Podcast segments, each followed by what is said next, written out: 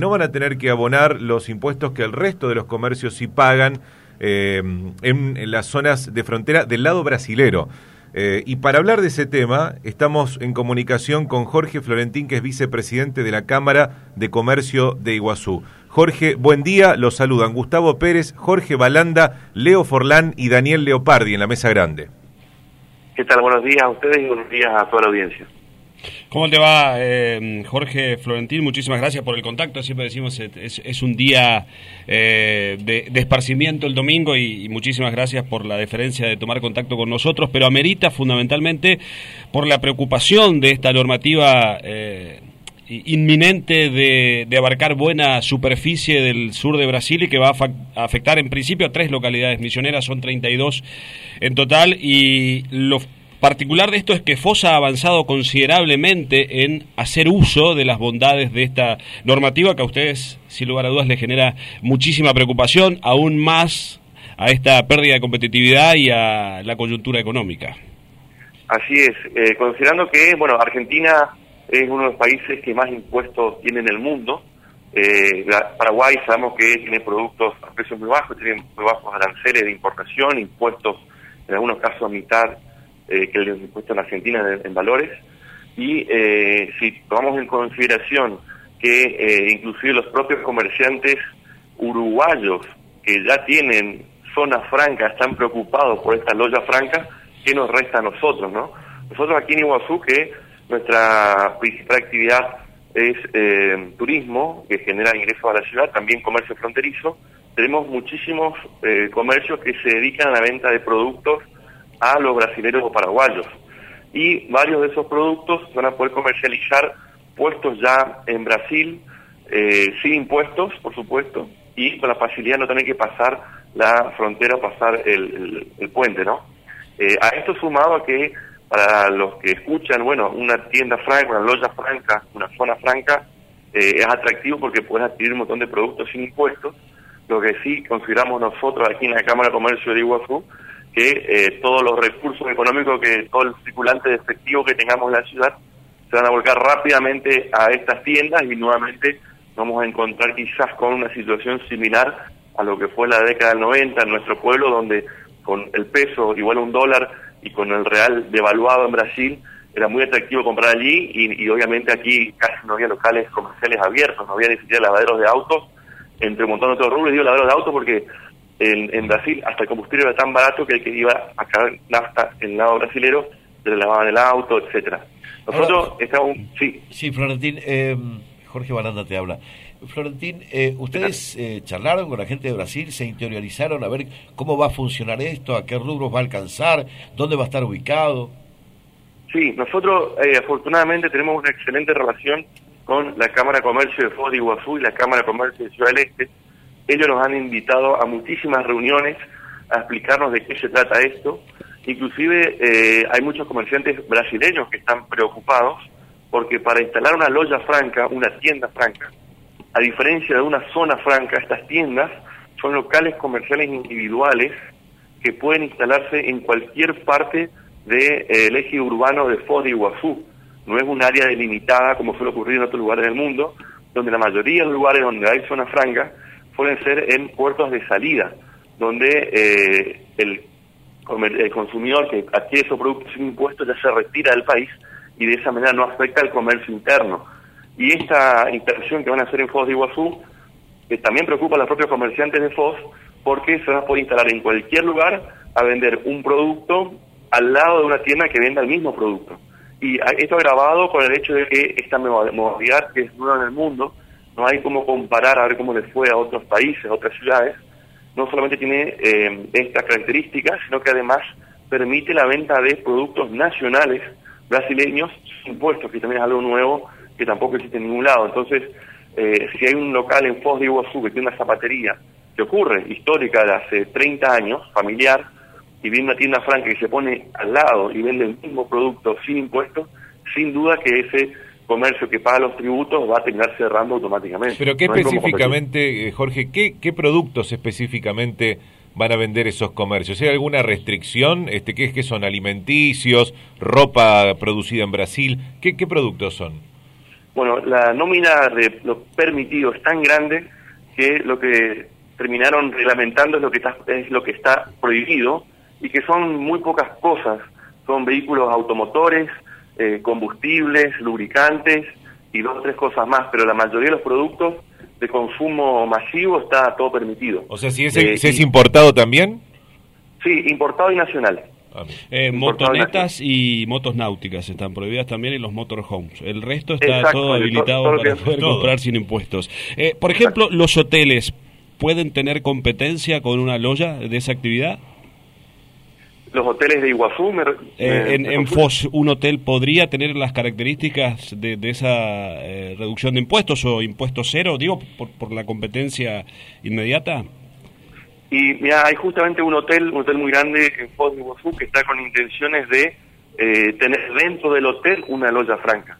Mm. Entonces, el, turista que eh, pudiese elegir venir a Puerto Iguazú o parar en Foz de Iguazú y que ese hotel tenga una tienda libre de impuestos, productos importados o nacionales, y es un atractivo más que va a hacer que el turista argentino o extranjero decida alojarse del otro lado y no del lado argentino. ¿no? Ahora, entendí bien, Florentín, pueden ser varias loyas francas en, en Foz. No solamente una. No solamente una, no, no, pueden ser varias, eh, los, eh, las tiendas francas pueden ser habilitadas en diferentes partes de la ciudad, puede haber 10 eh, tiendas en la misma cuadra, dos en la otra y así sucesivamente. No hay un, área como una zona franca, por eso se llama loja, que traducido al español serían tiendas francas, que pueden haber diferentes tiendas de diferentes dueños en diferentes partes de la ciudad. O sea, no son no serán 32, serán muchos más. 32 son las ciudades habilitadas a ah eh, abrir loyas francas, que son ciudades gemelas, ciudades de frontera, como ocurre aquí en Puerto Iguazú con Foz de Iguazú, donde Foz de Iguazú puede habilitar y todas las demás 31 ciudades restantes también lo pueden hacer, ¿no? Y Foz de Iguazú ya está reglamentada y ya hay en carpeta presentadas cuatro, eh, cuatro proyectos para, para habilitar loyas francas. Eh, Jorge, ¿cuál es la alternativa que ustedes eh, analizan, digamos, podría, digamos, no digo frenar esto porque es una decisión tomada por Brasil y se sabe que ellos cuando se proponen, eh, digamos, alguna, alguna de estas medidas y, la ven beneficiosa, la sostienen, pero digo, ¿cuál es, como ustedes como entidad, cuál es la, la, solución para contrarrestarlo? Digo, eh, en estos meses hemos escuchado muchísimo, ¿no? Hemos escuchado hablar de que todo Misiones debería no tener IVA, como, como un ejemplo extremo, hasta, por ejemplo, decir, bueno, hay que establecer en la frontera la posibilidad de que los negocios eh, eh, estén exentos de algunos impuestos. La tan esperada reglamentación del artículo 10 de la ley PYME podría haber servido para meter alguna de estas medidas, no se consiguió, no se consiguió que el gobierno nacional lo entienda. ¿Con cuál de todas las medidas que dan vuelta a esta tormenta de ideas ustedes este, creen que se podría contrarrestar, por lo menos para estar, no digo en condiciones, pero competir aunque sea, ¿no? Sí, bueno, es algo que venimos trabajando hace, hace un buen tiempo eh, en la Cámara de Comercio de Puerto Iguazú, junto con el CODESPI, que es el Consejo de Desarrollo Económico y Social de Puerto Iguazú, eh, en tener, eh, ya sea para Puerto Iguazú o para todas Misiones, un área especial aduanera que permite tener esta reducción de impuestos, un tratamiento similar a la Tierra al Fuego, donde no, no se excluya el 100% del IVA, pero sí haya una reducción importante en la carga tributaria y que de esa manera nos afecte lo menor posible es la instalación de estas loyas francas. Nosotros ya le hemos comunicado, le hemos enviado toda la información, eh, las leyes y la reglamentación, eh, tanto a la Cámara Argentina de Comercio, a la Cámara de la Mediana Empresa y a la Confederación Económica de Misiones. Ya están notificados y a través de ellos, e inclusive le hemos entregado en mano hace unos meses atrás al senador nacional Humberto Esquiabone eh, la carpeta con toda esta información y manifestando nuestra preocupación y que consideramos que sí, que la forma de poder paliar un poco esta situación va a ser un tratamiento impositivo diferenciado, considerando que en Misiones el 90% de la frontera lo tenemos con otros países y, apenas un pedacito nos une con, con, Posada, con el resto de Argentina, ¿no? Un par de ustedes, eh, el eh, señor Koch de la Cámara de Comercio de Alem, decía la semana pasada en una entrevista, hace un año, hace un año ya le habíamos advertido al gobierno nacional que esto se venía en Brasil.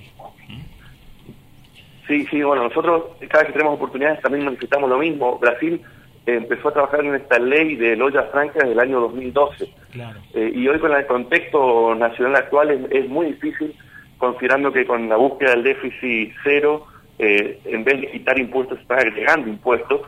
eh, no, no se está reduciendo tanto el, el gasto público y esto nos, nos, nos quita mucha esperanza en relación a poder conseguir un tratamiento impositivo distinto, ¿no? El gobierno trata de recaudar más y difícilmente quiere acceder recaudación a pesar de que el sector privado es el único generador de eh, impuestos genuinos, de empleo genuino, de generar de impuestos, de inversiones, etcétera. Si se empiezan a cerrar comercios aquí, emisiones, va a afectar al empleo directamente y la recaudación impositiva directamente también. ¿no? Para contextualizar el, el alcance de, de, las loyas francas y la limitación que pueda tener, porque también tiene un límite, obviamente el impacto ya de por sí de, la instalación de esta multiplicidad de alternativas eh, ya repercute, va a repercutir en la provincia, pero ¿qué, ¿cuáles son las limitaciones? ¿Hasta cuánto se puede comprar? Eh, eh, ¿se ¿Puedo comprar Bien. ese monto en una sola loya? ¿Puedo en la misma jornada o en ese mismo mes? No sé cuál será la limitación. Eh, en, varias, eh, en varios comercios, eh, ¿cuál es el alcance? Bueno, el, el cupo es de 300 dólares sin impuestos y se divide en dos partes. Una es si son productos de origen nacional de Brasil, podés comprar hasta 300 dólares y no podés comprar más productos nacionales. En el caso de que compres productos importados, tenés un cupo de 300 dólares también, pero si te excedes, podés excederte y pagar el 50% de tributo de ese excedente. Y eh, las compras se pueden realizar durante todo el mes, como es un sistema unificado informático, se hace una cuenta corriente del consumidor o del comprador. Es decir, una persona puede irse a FOS un día 5 del mes, compra 100 dólares, después se va al día siguiente y compra 50 dólares más, y se va dentro de 15 días y compra el restante, los 150 restantes sin impuestos. Entonces, inclusive hay una cuenta corriente en diferentes locales, no hace falta que sea el mismo local. El, como el sistema está unificado, uno, un consumidor puede comprar en diferentes locales durante todo el mes hasta agotar esos 300 dólares sin impuestos. Claro, la reglamentación aduanera argentina no ha cambiado, lo, lo que cambia es eh, que habrá comercios en Brasil que no paguen impuestos, nada más.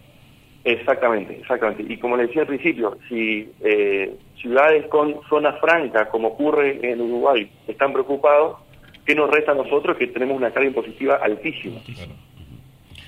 Bien, ha sido muy claro y la información es valiosa, por cierto, la que nos brindó Jorge Florentín, vicepresidente de la Cámara de Comercio de Iguazú. Eh, las muchas gracias por atendernos en un día de descanso, ¿eh? muy amable.